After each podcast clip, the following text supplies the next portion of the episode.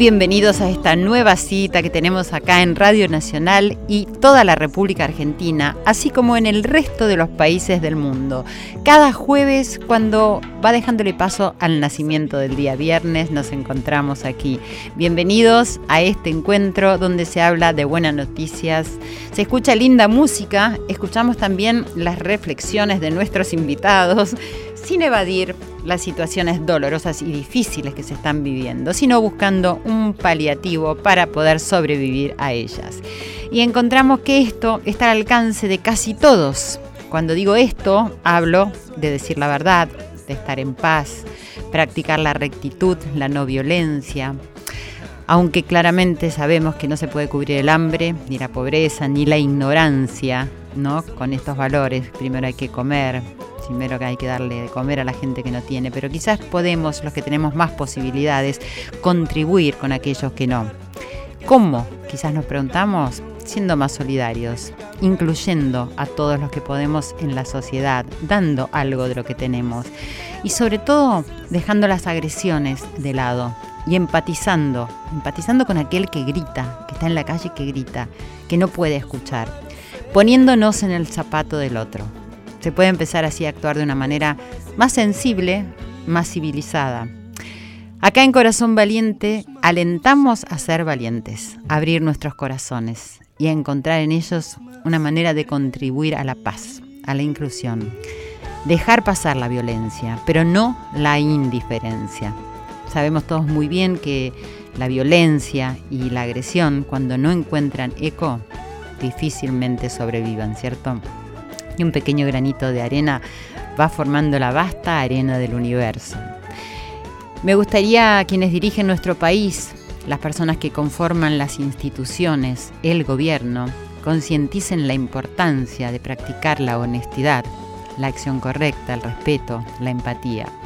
Pero como siempre decimos acá, en Corazón Valiente, empecemos por nosotros mismos. Por cada uno de nosotros, esto se traslada a nuestras familias, a nuestros amigos. La familia, la familia creo que es uno de los mejores ámbitos para desarrollarnos y para crecer. Quiero hoy agradecer muy especialmente, porque sé que lo agradezco siempre, pero muy especialmente a todas y a todos nuestros seguidores, a nuestras queridas, amadas Joelitas queridas, el club de fans de Joel Ansaldo, quien estaba sonando hasta este momento mientras yo estaba hablando. Sigue sonando porque acá está Esteban, quien nos pone de nuevo el tema de Joel, a Osvaldo de Mar del Plata, a Gaby Figueroa, directora de Radio Mendoza, quien lleva adelante Corazón Valiente Mendoza, que le estoy muy agradecida porque está haciéndose eco de este trabajo que estamos haciendo con mucha solidaridad, con programas maravillosos, invitados que inspiran, que alientan. Y a todos los que continúan apoyándonos y que en estos últimos tiempos realmente no pude retribuirles los mensajes, los comentarios, pero sé que están, porque me ha tocado un tiempo un poco intenso de trabajo, que lo agradezco, y bueno, poniendo en práctica lo que predicamos acá, apelo al cariño sincero de todos ustedes y a la comprensión. Y aprovecho para decirles que siento siempre la presencia de todos ustedes. Gracias a mis productores, a mi querida Irene Rost, Ale Segade, así como a Esteban Villarruel, que acá me tira un beso, él es un amor. Y yo, los otros también, pero no me tiran un beso, así que tengo que decir que son quienes hacen que Corazón Valiente se ponga en acción. Acá se están asomando, pero el beso no llega, ¿eh? se asoman las cabecitas nada más. Acá damos comienzo a este nuevo encuentro. Mientras les recuerdo a las redes sociales para que sigan comunicándose, pónganse cómodos, perciban su respiración, como les digo siempre, el aire que entra y que sale. Eso nos da calma y nos empoderamos solo por el hecho de estar aquí y ahora, presentes. Les recuerdo que me escriban a arroba nacional AM870 Arroba Silvia Pérez Oca es mi cuenta de Instagram y de Twitter. Me pueden seguir en mi fanpage que es Silvia Pérez Sitio Oficial. Y también nos pueden escuchar en Cablevisión en el canal 955. Si tenés DirecTV en el canal 976 y también en la página de la radio www.radionacional.com.ar está este programa, todos los programas de Radio Nacional para cuando ustedes quieran escucharlos. Hoy me gustaría que miremos un poco ahí en nuestros corazones el valor de las tradiciones, las costumbres que se transmiten, que se comunican y que se mantienen de generación en generación. Tradición también puede ser transmisión o comunicación de noticias, ¿cierto? De literatura popular, ritos, costumbres, que también se van manteniendo de generación en generación. Y a mí me parece que mantener estas tradiciones tiene implícito respeto, admiración, ejemplo, curiosidad, iniciativa, una serie de valores importantísimos. Y hoy nos visita una gran personalidad, a quien les pido que ya empiecen a abrir sus corazones para recibirla, que supo mantener estas tradiciones. Y no sé si es esto quizás lo que la llevó, además de su talento, al camino del éxito, en muchos aspectos de su vida. Con nosotros está en este momento María José de Mare. Hola. Hola Silvia, me encanta, me encanta todo lo que estás diciendo. Bueno, muchísimas gracias por acompañarnos esta noche. Es un placer, es un honor para mí que estés acá conmigo. Para mí también. Con todos nosotros. Antes de que puedas decir nada, vamos a escuchar de tu nuevo CD que es de Mare por de Mare, un tema que te gusta mucho a vos y a mí también, que se llama Del brazo de mis sueños, que es de tu autoría junto con Daniel Claudio García. Sí, él hizo la música y yo la letra. Vamos con eso. Dale.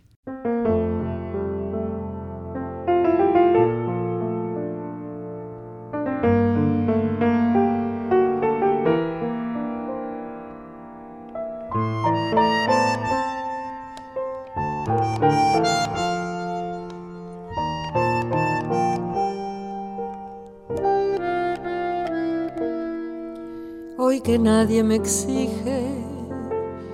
ser una fan fatal y estas canas me las gané viviendo. Encuentro poesía en todo lo que intento, ya no cruzo llorando la avenida y no me callo nada, ni digo lo correcto, me declaro a favor de la anarquía. Me despido del debo, no conozco el debería, ni que llame a mi puerta la fiel melancolía. Me cuelgo del brazo de mis sueños a cruzar nuevos mares y caminos. Decidí vivir como si fuera el último día de mi vida. Ahora que el espejo me muestra lo que es mío, me arrepiento de las horas perdidas. Busqué la perfección, le hice trampa al destino, confundí la pasión con las heridas y no me invento nada, ni un amor a medida. El pasado perdí por el camino, me enamoro de todo lo que me da alegría, no tengo que cumplir ninguna fantasía. Me cuelgo del brazo de mis sueños a cruzar nuevos mares y caminos. Decidí vivir como si fuera el último día de mi vida. Me cuelgo del brazo de mis sueños a cruzar nuevos mares y caminos. decidí vivir como si fuera el último día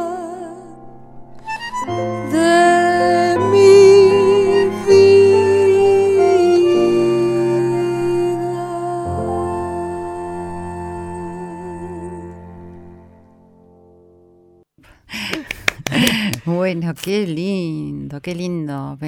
Es como si fuera mío. Sí, bueno, por eso yo pienso que le, le pasa eso cuando lo canto, la otra vez en la presentación del disco, pasé además un video porque Rita Terranova, mi amiga, me hizo la puesta y entonces pasé un video desde que yo nací, desde que era bebé. Ah, ¿en Mientras lo cantaba, Qué terminé lindo. con ese y todos venían Llorando. al camarín y me decía la gente ese tema, por favor, porque bueno, es un poco la vida de todos, el que el que sepa vivirla, ¿no? El que no entrega, el que tiene sueños, Sí, sí. más allá de los años y que, que sigue en pie hasta el último día. Me cuelgo del brazo de tus sueños, igual es una frase que mira, me da piel de gallina.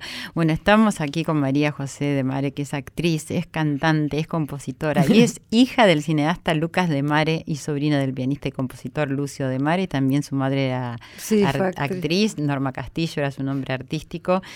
Y bueno, no, no, no me gusta hablar de toda tu trayectoria y tu carrera porque todo el mundo la conoce y la pueden conocer, Claro. así que vamos a hablar del aquí y ahora que estamos, que me, que me parece re lindo y sobre todo que en este programa lo más importante es conectarnos de corazón a corazón. Y me, me emocionó mucho este tema y me preguntaba, más allá de todo lo que te quiero preguntar, ¿cómo surge? ¿Cómo, cómo si te viene esta inspiración para escribir esto?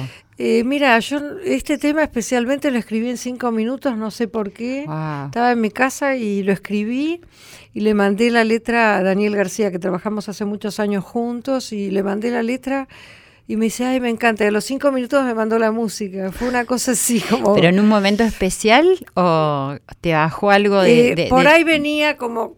Las canciones empiezan hasta... Tienen como toda la creación, ¿no? Tiene como algo que empieza, una idea, empieza alguna palabra. Yo eh, siento que escribo las canciones, soy caminadora, camino mucho. Y mientras camino me vienen imágenes. Sí, sí. Y por ahí eso da comienzo a algo. A veces cuando no me interesa después eso lo dejo. Y si no, sigo con eso. Y entonces en un momento agarro papel y lápiz y lo escribo. Este, Bueno, y, y empieza a tener forma, ¿no? Ahora vamos a hablar de, de Mare por de Mare, pero justamente como hoy eh, le estaba haciendo hincapié en el valor de las tradiciones, bueno, vos, toda tu familia Sí. es artista, inclusive leí que tu abuelo, era, violinista, ¿cierto? Sí, O sea, sí, que- también, o sea, sí. Yo creo que, que- que viene así, viene como una cosa de, de- de mucho arte, de mucha música, de mucho todo en, en mi familia. Y mi hermana fue pintora, no se dedicó a, a Ah, pero también actuar, artista. pero, pero también desde chica las dos era como que tomamos el camino. Yo empecé a estudiar danzas clásicas a los cuatro años y ella pintura, entonces como que se mamaba eso ahí, ¿viste? Todo. ¿Y cómo era tu infancia con tu padre, tu gran Sí, padre? mi infancia fue linda, muy linda, porque fue primero donde ahí me daban todos los gustos, digamos. sí, sí, bueno. digamos que, viste que hay otras familias de artistas que dicen, no, tenés que estudiar. En mi caso, este, sí tenés que estudiar aquello que me gustaba, ¿no? Por ejemplo, yo quería ser bailarina cuando era chica. Entonces, a estudiar baile. Después, este, eh, Luis Andrini un día me dice, mira, la carrera de, de bailarina es muy corta, ¿por qué no mirás un poco que yo veo que te gusta actuar y, can- y cantar? Entonces, dije, tiene razón, empecé a estudiar teatro, muy chica también. Y, mm, y entonces siempre era como que mm, yo quería hacer algo y ellos me pagaban esos estudios. Y apoyaban mí, todo eso. Totalmente. claro. Bueno, es bastante lógico, aunque podría ser que no, pero siendo artistas. pero hay que otras familias que no quieren. ¿no? Claro, porque pre- prevalecen Sí. del estudio y Sí, como, por ahí como si este también- estudio no, no fuera estudio Sí, o por ahí gente que, que por ahí no le fue muy bien en su profesión. y les ¿no? da miedo. Este, yo tuve un papá que, que le fue muy bien, entonces un tipo muy exitoso, Sí, un grande. este, un gran director, eh, nos- salió él elegido entre los 10 directores más importantes del mundo, del mundo. en Estados Unidos. No lo sabía. Berman, Kurosawa, él, este, por, por Argentina solamente él, ¿no? Este, Fellini, eh, sé que eran 10, lo, tengo ahí la lista y, y lo leo y digo, qué bárbaro, ¿no? Que lo que debe haber sentido. Y él nunca él nunca vivió como un tipo exitoso, ¿entendés? Era un tipo bastante, este, por ejemplo, él salía de casa y se paraba a hablar con el diariero, después con el florista. Por eso era exitoso. Claro, y era un tipo que la gente siempre me decía, vos sos como tu papá, que siempre nos saluda de una manera... No sé, él me inculcó eso. Sí, y, lo mamaste y, y, eso fue importante porque, Te, porque te pasó. Íbamos al garaje a buscar el auto, pero él siempre se ponía a hablar con la gente del garage, no decía buenas tardes y pasaba, ¿entendés? Claro, claro. Yo siempre vi a mi viejo detenerse en la cuadra que íbamos a buscar el auto, por ejemplo, con el diariero, con el florista, pero tenía una charla, ¿no? no era que le daba igual, tenía una charla con ellos.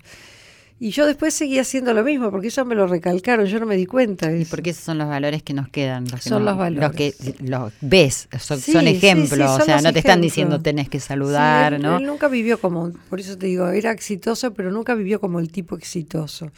Siempre le, bueno, su cine también fue un cine, este, mm, no político, sino social. Siempre mostraba lo social, ¿no? Y entonces, marcado de abasto por ejemplo, donde Tita Merelo estrenó Se dice de mí. Mercado Abasto fue una película que, bueno, él se crió en el Mercado Abasto porque su madre, que era italiana, tenía un puesto de, panadería en el ah, mercado de abasto. Entonces, cuando la gente ve eso, cómo se peleaban los, los puesteros y todo, él se crió ahí. Claro. Por eso podía hablar de eso. contaba esa historia, cuenta lo que conoce. ¿Y tu mamá? ¿Cómo era? Mi mamá era diferente porque mi mamá era no le gustaba mucho el ambiente artístico. Era como que ella había sido actriz medio de casualidad. Ella era pianista de música clásica.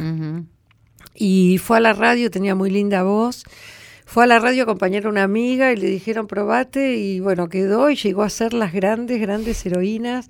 Fue muy, muy famosa cuando hizo cine con mi papá, así lo conoció. Este, y mm, cuando se casó ella quería tener hijos, ya tenía más de 30 años y bueno, dejó la carrera. carrera por la familia. Y ella siempre, sí, pero ella siempre me decía que ella nunca había tenido esa vocación como tenía yo, mi papá, que ella sentía como que le tiraba mucho más la familia y la casa. Lindo, ¿no? Este, porque darse cuenta de qué es lo que a uno le gusta y no, y no imponerse, porque tenés un talento, tengo que ir y tengo que hacer esto. Sí, y fíjate vos, pero que ella era cocinaba porque estudiaba y cocinaba cosas ricas, pero estudiaba historia del arte. Ah. Ella nos llevaba a nosotras a, a pintar a la galería Van Riel, se llamaba, y estudiaba mm. historia del arte con Romero Brecht. Y, y nosotras pintábamos y porque todo lo que hacíamos hacía la otra aunque no se quisiera dedicar. O sea, ah, yo pintaba mal, pero pintaba. Porque tu hermana pintaba, claro. Y, entonces, tu hermana cantaba? Mi hermana no iba a baile conmigo. Después ya cuando yo con el, con el canto ya era más grande. Creo que fue con mi profesora, pero ahí se dio cuenta que no. que Claro. Sí, pero es, lindo eso que decís porque yo recuerdo, nosotros somos tres hermanas y también vamos a baile, vamos todos a baile. Vamos para acá. Sí, después cada una elegía. Exactamente, claro. Pero tuvimos esa posibilidad y yo digo, qué suerte que mis viejos podían claro. pagarme estudios estudios buenos y bueno, no todo el mundo. Yo lo agradezco. ¿eh? Sí, y sobre todo, es decir, tener la posibilidad de, tener el apoyo y que y ver la conducta y el comportamiento de ellos que eso hace eco hace eco después a lo largo de la vida. O ir a las filmaciones de mi viejo. Ibas a las filmaciones sí iba a las filmaciones sí. Me gustaba más ir al laboratorio Alex a mí que a la filmación donde él vamos a decir lo que eran claro los claro, donde él editaba la película. que antes editaban sí y antes se, pegaba y se cortaba la película claro la edición era eso se iban cortando las cintas y se iban pegando y eran todos esos rollos enormes, ¿no? Sí, yo... Era fascinante. Era fascinante. Yo cuando iba me tenía que quedar muy callada. Imagínate que él estaba con el editor, iban los caballos, volvían los caballos, decía cortaca. Ese, ese era, yo sentía que era como el milagro claro. donde hacía la película, ¿no? Y era. Que cortaba ahí y sacaba un montón de cosas y dejaba lo que después iba todo el mundo a decir qué maravillosa película. ¿Y eso te gustaba más que estar en el estudio Sí. de donde se Sí, filmaba? porque el estudio, viste que vos filmaste mucho, viste que es un plomo, Sí, es es- medio un plomo. Es lindo para el que está filmando, pero ver. Pero ver es como son Sí. horas y horas y horas de estar En cambio, esperando. lo otro era como mágico. Sí, y además es un mundo mágico el de la edición y Sí, es como el resultado de sí. una película que eso no lo sabe casi Sí, nadie. no, pero a mí me llevaba a ver campeones, mi papá. Yo me acuerdo que me, me enseñó a ver. Los campeones era, le, le explicamos a la Sí. gente, era todo lo que se filmaba en el día, que no era como ahora que lo ves, Sí. sino que había que esperar que lo revelaran como las fotos. Sí, esperar al director y decirle cómo salió. Sí. ¿no? Y él mismo, ¿no? Podía ver por ahí dos o tres días después. no vi nada, te decían todavía. Claro, entonces sí, eran 40 tomas que había, lo que se había filmado en varios días lo veía y yo sentada al lado. Y él me explicaba por qué elegía la toma que elegía, porque por ahí de una misma escena había 15 tomas. Para Mm. cubrirse se hacían muchas. Sí, sí. Y él me enseñaba, ¿no? Entonces después me decía, ¿cuál te gusta? La 4, le decía yo, copien la 4. Ah, decía que- él. o sea Mira, que- porque a él le había gustado también la 4. Bueno, pero también estaba probando tu ojo. Sí, tu entonces digo, yo tuve eso con mi papá, ¿no? Esa posibilidad que compartió eso tan maravilloso que fue el cine conmigo. Sí, ¿Y empezaste actuando? Sí, empecé actuando, muy ¿Cómo? chica. ¿Cómo es que llegó a ser Tita Merelo tu madrina? Fue muy loco porque yo estudiaba teatro eh, con este Marcelo Lavalle, se llamaba el director. Y mm, vinieron a buscarnos porque iban a hacer una obra nuestra Natacha de Casona, que iba a ser el Ciro Olivera Garcés, y en realidad vinieron a buscar chicas para, para tipo extras, lo que íbamos a hacer las que estábamos en la escuela. Y a mí me gustaba, yo dije que sí, que que Sí. Entonces empezamos y, y la dama joven de la obra la hacía una chica que era modelo. Este, y un día la chica se quebró el pie. Y entonces me dijeron a mí si podía cubrirle ahí. Y cuando lo hice, me contrataron para hacer el Cuento papel. de película, Sí, ¿no? que era muy, era muy fuerte ese papel porque era una nena que era como un animalito salvaje que la violaban y quedaba embarazada. Ah, mira. Y entonces, bueno, les gustó lo que hice. Y la otra chica, qué sé yo, quedó afuera, pobre. Estará bien ya con Sí, lo que se le bueno. Y entonces lo hice yo. Y al estreno mi papá invitó a todos sus, sus actores, sus amigos, Claro. y fue Tita Merelo, por supuesto. Y Tita me vio y estaba fascinada con mi trabajo y me dijo, yo quiero ser tu madrina. tu Ella madrina se acercó a vos artística". y te dijo eso. Sí, ella estaba y me regaló un libro que lo, lo tuve mucho tiempo. Después con tantos viajes lo perdí. Que se llamaba Yo soy un comediante, de Pierre Fresnay. Ah, lo escuché, Sí, no lo sí, bueno, impresionante. Y ella me lleva a ser su hija a la televisión, a una novela de Migre que se llamaba Acacia Montero, su hija menor. Ujú. Eran los, los Alfonso de Gracia, Norberto Suárez y yo la más chica de sus tres hijos. Así que así empecé la televisión con ella. Y ahí actuabas nada más, ¿no cantabas? No cantaba, Estaba estudiando canto. Al poco tiempo empecé a cantar y tuve como una carrera paralela porque grabé un disco, y, pero era más fuerte que me llamaba más para trabajar como actriz. Pero siempre estaba ahí las dos cosas, ¿eh? no, no era igual la música para mí era más fuerte que la actuación. Siempre, aunque estuvieras Sí. actuando. ¿Y qué significó que, que Tita Merelos fuera tu madrina? Y fue muy fuerte porque ella todo el tiempo se ocupaba de mí. Por Mm. ejemplo, este, hicieron una obra que se llamó, te, vos te debes acordar, Después de la Caída, que era la, Sí. la historia de Marilyn Monroe que había escrito Arthur Miller, que había Sí. sido su marido. Y lo hizo María Concepción César. Y había un papel que era la amante y Tita quería que lo hiciera yo. Y habló con el director de la obra que era brasilero. Entonces me tomaron una prueba y dijeron que sí, pero yo tenía 15 años. Ah, muy Y entonces, para poder actuar en esa obra que era prohibida para 18, Claro. tenían que hacer un camarín fuera del teatro, que era el Teatro Astral donde se iba a dar. Este, y además de eso, toda una cosa, ir con mis padres, bueno, era muy complicado. Sí. Y no, al final no, no, no lo hice porque no lo acompañaba a nadie. Claro, o sea, claro. era complicado. Lo hizo Leonor Galindo, una actriz que después yo le vi mucho tiempo en Francia, ella se fue, una muy buena actriz. Claro, el personaje, yo parecía más grande. Claro. Yo a los 14, 15 años me daban 20, 18, 20 Ah, mira. años, porque era la época que, que nos arreglábamos mucho las chicas en Sí, esa época, sí, no sé sí. por qué, nos pintarrajeábamos. Porque ya era el momento que nos habilitaban a que pudiéramos hacer eso. Claro, ¿no? y entonces todo el mundo decía, ¿tenés 18, 20? No, Claro. tengo 15, 18. Claro. Y bueno, ¿y cuándo fue que le empezaste a, a dar crédito a eso que el corazón te pedía de la música. Y la música estuvo, estuvo siempre, siempre, siempre. Paralelamente yo empecé a componer canciones a los 14 años y un día Juanito Belmonte, que, que era divino, hacía la prensa del sello que se llamaba Odeón, lo que después fue EMI. Sí. Y me llama y me dice, ¿querés venir a dar una prueba a, Odeón? Y yo digo, bueno, vení con la guitarra. Y fui. Y así hizo entrar a Rubén Juárez, a Cacho Castaña, a Jean-Pierre Pagliaro, a un montón de gente. Y entonces el director del presidente de la Odeón, con la guitarra, yo cantándole, me dice, ¿vos me podés hacer dos temas? Uno que hable de una pareja así, así, y otro que se llame El tren de las ocho. Le digo, bueno. Entonces me llama y me dice, ¿ya tenés los temas? Le digo, sí, ¿cuándo se los llevo? Y me dice, no, no, poné el auricular y cantámelo. Ah, mira. Y yo se los canto con la guitarra y me dice, vení a firmar el contrato que vamos a hacer, ya, va- ya vas a grabar. Tenés una vida asignada por el esfuerzo, por la suerte No y, por el destino, ¿no? No sé, pero fue así. Y por, por el talento primero que Fue nada. así, pero así, viste que hay mucha como, gente que tiene yo. talento que no se le dan esas Sí. cosas tan fácilmente. Sí. Igual a mí Y- me costaron las cosas, ¿eh? no te creas, pero tenía este tipo de cosas que, que me aparecían. Después ¿Qué te había... costó, por ejemplo? y muchas cosas me costaron, ¿no? Digamos que yo siempre quise ir por un camino más difícil, ¿no? no Quizás o sea, eso es lo que cuesta, cuando nosotros no nos damos cuenta de lo que nos está pidiendo la vida, ¿no? Sí, sí, por ahí que yo quizás siempre... ahora en este tema que escuchamos hace un rato, Sí. es cierto, se nota que sí. Que sí, por ahí lo aprendí más de grande. eso, Y, ¿no? y sí, para eso vivimos, ¿no? Para ir aprendiendo. Era rebelde antes, más rebelde. ¿Y qué, que- qué querías, por ejemplo, que no se te da? ¿Por dónde ibas? que No, no... cuando cuando iran, cuando la gente quiere, todavía me pasa a veces, cuando la gente quiere decidir por uno, Ah, ¿no? Que me ha pasado con representantes y todo. Es Sí. decir, yo siempre supe lo que quería. Y entonces me pasaba que tuve un representante una vez que este, no me dejaba opinar y yo le dije, no, así yo no puedo trabajar. Bueno, pero yo quiero, pero no es lo que yo quiero para... Pero yo te puedo dar esto y bueno, pero yo no quiero eso. Bueno, pero lo defendías entonces. Sí, pero me ofrecía muchas cosas que hubiese estado bueno, pero yo no estaba de acuerdo con lo que él quería que yo hiciera. Mm.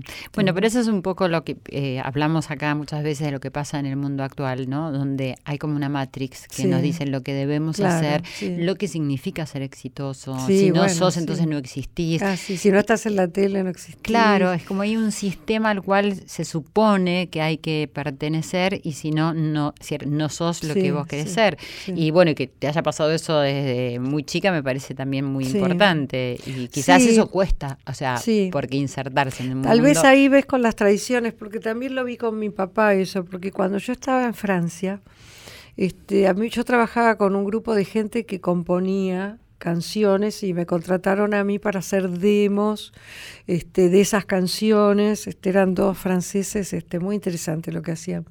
Entonces me llevaron a Phonogram ellos. Y el productor le gustó, pero dijo, mira, yo fui el productor de Sylvie Vartan. Y, y Sylvie Vartan cantaba mis canciones. Yo te ofrezco un contrato por siete años, pero tenés que grabar mis canciones. Y me las hizo escuchar y no tenía nada que ver conmigo. Claro. Entonces le escribí a mi papá. Sí. Y entonces yo le digo, ¿qué hago? Porque me dice, mira, por un lado son siete años, está bien, pero por otro lado son siete años de hacer algo que a vos no te gusta. Claro. Ahí está la tradición. Entonces seguí el camino que él me dijo, hacé lo que vos querés. Sí, sí, qué bueno eso. Y al poco tiempo me vine para Argentina. Bueno, ahora me vas a contar por qué te fuiste y después por qué viniste.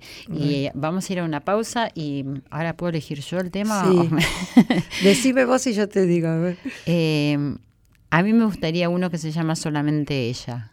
Ese es divino, es de Mansi y de mi tío Y- Lucio. Exactamente. Vamos a escuchar Sí. eso y ya volvemos con más corazón valiente.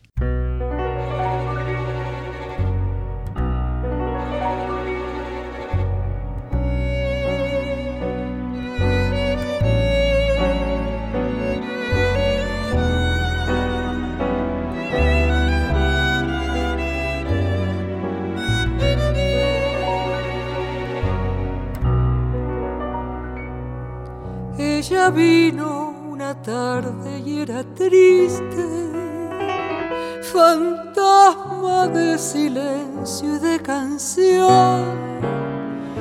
Llegaba desde un mundo que no existe, vacío de esperanza el corazón. era nube, sin rumbo ni destino. Tenía la ternura del adiós, su paso la siguió por cien caminos y un día su fatiga la alcanzó. Ella, piel de sombra, voz ausente, ella brazos se durmió, juntos sin saberlo torpemente, aprendieron duramente las verdades del amor. Ella floreció bajo la luna. Ella renació para su afán. Juntos sin angustia, sin reproche, sin pasado noche a noche aprendieron a soñar.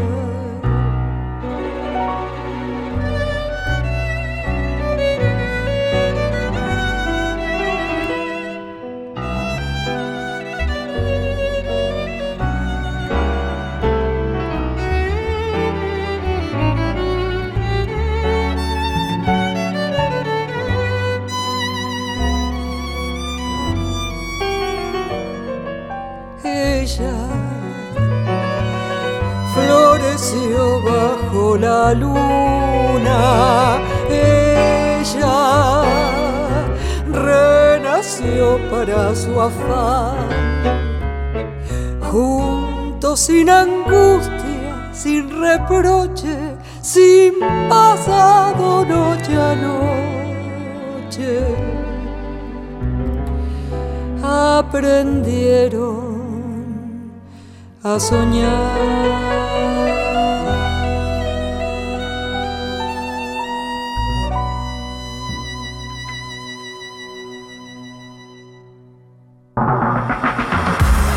Corazón Valiente, segunda temporada en Nacional.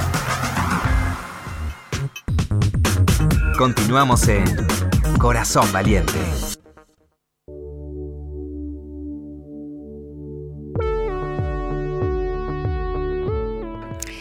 Solamente ella, María José de Mare.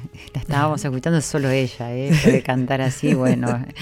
El tema de Lucio de Mare y Homero Mansi. Divino tango, Ah, divino tango. Hermoso, Sí. además esa música, esos violines, la verdad Ah, que sí, era sí. una maravilla. Es un arreglo hermoso de Daniel García que yo le dije, no quiero perder el espíritu de tango de mi tío, ¿no? De Lucio. Este, porque era muy romántico Lucio para componer, ya, ya te habrás dado cuenta. Sí, ¿no? sin duda. Te iba a preguntar por tu viaje a Europa, pero ya que estamos hablando de Sí. Lucio, contame cómo llegás a hacer este, Este, meterte en él, en ¿no? Meterte en la vida de él, Sí. de alguna manera mantener esto de Hace las años que venía con, con esta idea. Este, y él tiene muchos temas. Y yo hacía una selección y había muchos y lo iba dejando el proyecto, iba haciendo otra cosa. Y, y la- y mientras tanto no habías cantado nunca temas de él, ¿o sí? Sí, Malena siempre, claro, Malena siempre sí. lo canto, siempre, hace muchísimo. Este, pero bueno, pero me quería meter con, con otras cosas de él y lo iba postergando. Y el año pasado dije, lo quiero hacer. Y, y yo creo, yo pienso que las cosas son cuando tienen que ser, que es el momento, ¿no? Y nunca había sentido que era el momento. Y el año pasado sí. Y entonces me metí y tuve que elegir, porque escuché todo y había cosas que yo decía, esto no. Y mm, casualmente elegí todas letras de Mansi, mira vos. Todas las que elegí eran de, sí. Este, y los elegí a partir del sentimiento, de, le- de lo que me pasaba a mí al cantarlo, ¿no? Que- ¿Y, y cómo era tu relación con Lucio? y con Lucio, yo lo. eh, Lucio era todo muy diferente a mi viejo, ¿no? Porque mi viejo era muy. Mi viejo era muy para adentro, como su mundo era muy, muy interior, sí, sí. Canceriano, ¿viste? Mm, Con ascendente yo. Piscis, mucha agua. Todo entonces, agua, sí. todo era su pensamiento. El cambio Lucio era leonino, más cerca mío que Mm. yo soy Aries. Y este, y él venía, venía a casa con siempre con unas masas, siempre era como el, el permiso, Lucio era como el permiso, ¿entendés? Sí, de sí, de sí. todo, no sé, era, tenía otro carácter. Este, y a mí me encantaba, eran dos, este, íbamos mucho, eh, ya de más grande, yo iba mucho al boliche Malena al Sur, que era el boliche de Lucio, íbamos con mi viejo, a veces mi vieja no quería venir a los estrenos de cine y, y yo estaba separada, ya tenía a mi hijo y mi mamá decía, no, déjame el nene y anda vos. Vayan- vayan ustedes. Vayan ustedes, que se divierten. Entonces íbamos al estreno, después íbamos a comer y mi viejo me decía, vamos a tomar un whisky a lo de Lucio, vamos. y a escuchar tango y a cantar. Y él te escuchó cantar, es- no tango, yo cuando ya canté tango no me escucharon ninguno de los dos. claro. Ya habían partido los dos, tempranamente los dos. Pero igual te, te escuchaba cantar. Sí, no- vos sabés que yo le mandaba cosas que grababa en Francia y me contó mi mamá que dice que, que pasaba por el escritorio y estaba un cassette, yo le mandaba un cassette. Sí. Dice que estaba escuchando el cassette y llorando. Ay, mirá, qué Sí. lindo. Y eso vos no lo sabías si no te lo hubiera no lo contado sabía, tu madre. no sabía. Él me escribía porque yo tenía un departamento acá que lo, lo había dejado alquilado. Entonces mi papá iba y mira la historia. Esta te la voy a contar. Mi papá iba todos los seis, cobraba el alquiler y me lo mandaba. Y me escribía una carta. Y yo recibía eso, con eso yo pagaba mi alquiler allá, allá, ¿viste? sí. Bueno. Y este y un día yo tenía un, un novio francés en, en París que No me se dice de nada, ¿eh? No. Entonces me dice Estefan, llama, eh, vamos a Deauville, que era la playa más cercana que tenía unos amigos él, y él hacía era campeón de plancha voile, ¿viste? Ujú. surf con vela. Sí. Y entonces este quería ir ahí, bueno, vamos ahí este el fin de semana. Estábamos en la casa de estos amigos, lo estábamos pasando bien y yo de pronto me pongo a llorar, pero me pongo a llorar así, que no me no podía, no sabía por qué y me quería volver a París. Y me dicen por qué, me preguntaban y decía, no sé, pero quiero estar en París. Bueno, y al final me quedé porque me convencieron, me quedé, qué sé yo. Bueno, cuando llego a París había un telegrama. Ese día que yo lloraba, el día anterior, digamos, yo no volví por dos días más. Sí, Este, se había, se había muerto mi Mira. papá en ese momento. sí. Viste cómo. Y no me encontraban, estaban llamándome y no me encontraban. Pero cómo se siente, cómo bueno, pasa. ¿no? y yo, imagínate, cuando yo ya me enteré, ya estaba enterrado mi Claro, papá. Ya, o sea, y por algo me quería, y yo digo, qué bárbaro, hay gente que no cree en esas cosas, yo sí. Sí, sin duda, sin Era una conexión Yo así, lo he sentido, lo he Sí. sentido con mi padre, Sí, lo sí, siento cuando pasan cosas con mi hija, con bueno, mi madre. uno tiene- Lo que pasa es que eso también depende de cómo uno tenga su corazón abierto o no. sí, y, tal si, cual. y si esa brújula de la intuición le damos crédito, Sí, ¿no? sí, sí. Porque la intuición, yo siempre cuento, digo, es, es- es eso donde no media el intelecto. Sí. Es donde hay esa Es vibración. ese momento que vos decís, sí, elegís también. Claro, que la cabeza no está ahí interviniendo, sino que pasa ahí en el corazón. ¿Y por qué te estabas en Europa? ¿Por qué te fuiste a Europa? Mira, yo me fui a Europa, en principio era, era una época de, si bien yo no nunca milité ni nunca tuve relación con la política, nunca fui militante de nada. Este, mm, pero sí tuve episodios porque porque tenía muchos amigos que habían desaparecido. Amigos de los que yo no sabía, porque en ese momento no se hablaba, no era que ellos venían y me contaban lo que hacían, si militaban o no. Yo de repente empecé a escuchar, este desapareció, amigos míos, un compañero de, de terapia, que yo fui a la casa a tomar mate como todas las mañanas y el portero me dijo, váyase porque se lo llevaron. ¿A dónde se lo llevaron? Claro. Bueno, y un día este, yo estaba con mi hijo, voy a la casa de, de mi mamá a comer y me olvido algo. Y vuelvo y veo por el, por el espejo la puerta de alto policía, dos tipos de civil, me ponen un revólver en la cabeza, Mm. me suben al noveno piso a mi casa y me dijeron y agradecé que hace dos días que estamos esperando que no estés con tu hijo. Agradezco que, digo yo. Este, revolvieron todo, revolvieron todo, yo temblaba, sí, sí, yo temblaba, bueno, pensé que era el fin, pensé que era el fin. Claro. Mi mamá llamó por teléfono porque no entendía por qué tardaba, me pusieron el revólver en la cabeza, me dijeron decirle que ya vas. Y al rato dijeron, zafaste, piba, nos equivocamos y se fueron. Entonces, bueno, a partir de eso a mí me quedó como ganas de, de- de hacer un viaje, me fui con mi hijo y... ¿Miedo? y me- sí, me daba miedo por todo lo que estaba pasando y en realidad ese episodio nunca supe qué fue, pero fue. Ujú. Este, Fue un episodio- sí, fue sí. una cosa muy, muy horrible, sentir el revólver en la cabeza. Sentir en ese momento pensé que yo, porque como yo Claro, sabía que- de muchos amigos, dije estaré en la li- en el teléfono. Porque simplemente por ser amiga, claro, por ser amiga de ellos. No sé. Y bueno, y así fue como, como me fui. Pero eso fue lo que te hizo llegar allá, a. Europa. Me fui quedando. Este, Sin conocer a nadie, sin saber dónde ibas ni nada, o tenías gente conocida. Tenía mucha gente conocida que estaba allá y, y- y me fui quedando. En realidad fui a hacer un viaje Claro. este, muy audaz, porque además yo he viajado muy sola por todo el mundo. Y, este, y después me volví porque mi hijo vino para las vacaciones de invierno y el papá lo anotó en un colegio, no lo dejó volver conmigo. Ujú. Y bueno, eso fue para mí, aguanté un tiempo y, Pero te volviste. y me volví. ¿Y qué te dejó haber estado en Europa profesionalmente y personalmente, con esta experiencia también tan, eh, tan horrible por la que Yo siento que, que cualquiera que quiera hacer un crecimiento en su vida tiene que, tiene que viajar y vivir en otros lugares. Conocer otras culturas y alejarse de esto que creemos que somos este, somos los que somos mejores los y que únicos. somos, este y creo que fue una experiencia riquísima para mí, como ser humano sobre todo, y también después para valorar mi vuelta, ¿no? Porque también cuando, cuando me, cuando volví también me di cuenta que yo era de aquí, que había cosas que eran mu- muy absolutamente de aquí.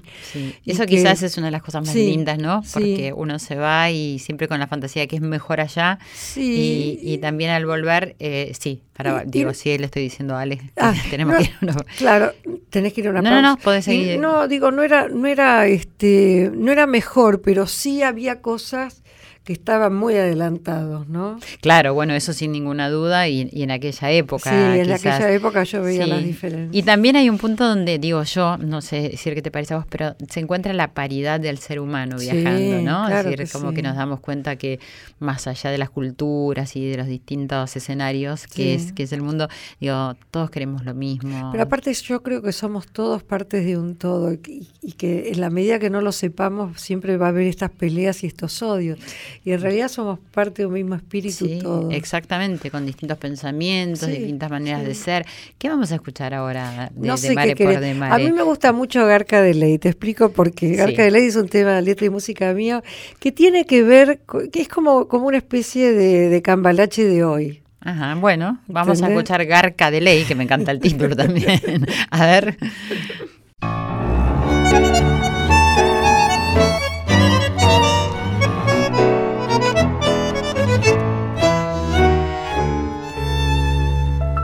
En un mundo de arribistas, trepadores y corruptos, si no transas estás listo, no te dejarán entrar.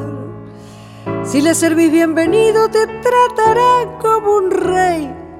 Y si no, te harán saber que vos no perteneces. La mentira es lo que cuenta para ser garca de ley. A empujones y codazos van haciéndose el cartel. Saben bien a quién eligen colgarse del brazo, trepando de cama en cama sin talento ni moral. Garca de ley, garca de ley, jamás lo harás por amor ni placer. La cultura y el buen gusto han quedado en el olvido. Ser un olfa es garantía para llegar bien arriba. Cuando la noche en silencio estés solo con la almohada, sabrás que aquello añorado jamás lo vas a tener. Garca de ley, garca de ley, jamás lo harás por amor ni placer.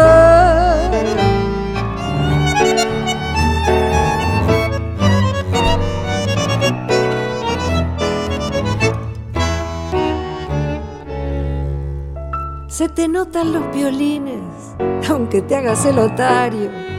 Prefabricado estrellato con un ego desalmado, temiendo que no hagan sombra tu figura inventada. Cuando las luces se apagan, aparece la verdad. Vos sabés cómo llegaste a ocupar ese lugar, por eso tanto te aterra que te lo puedan quitar.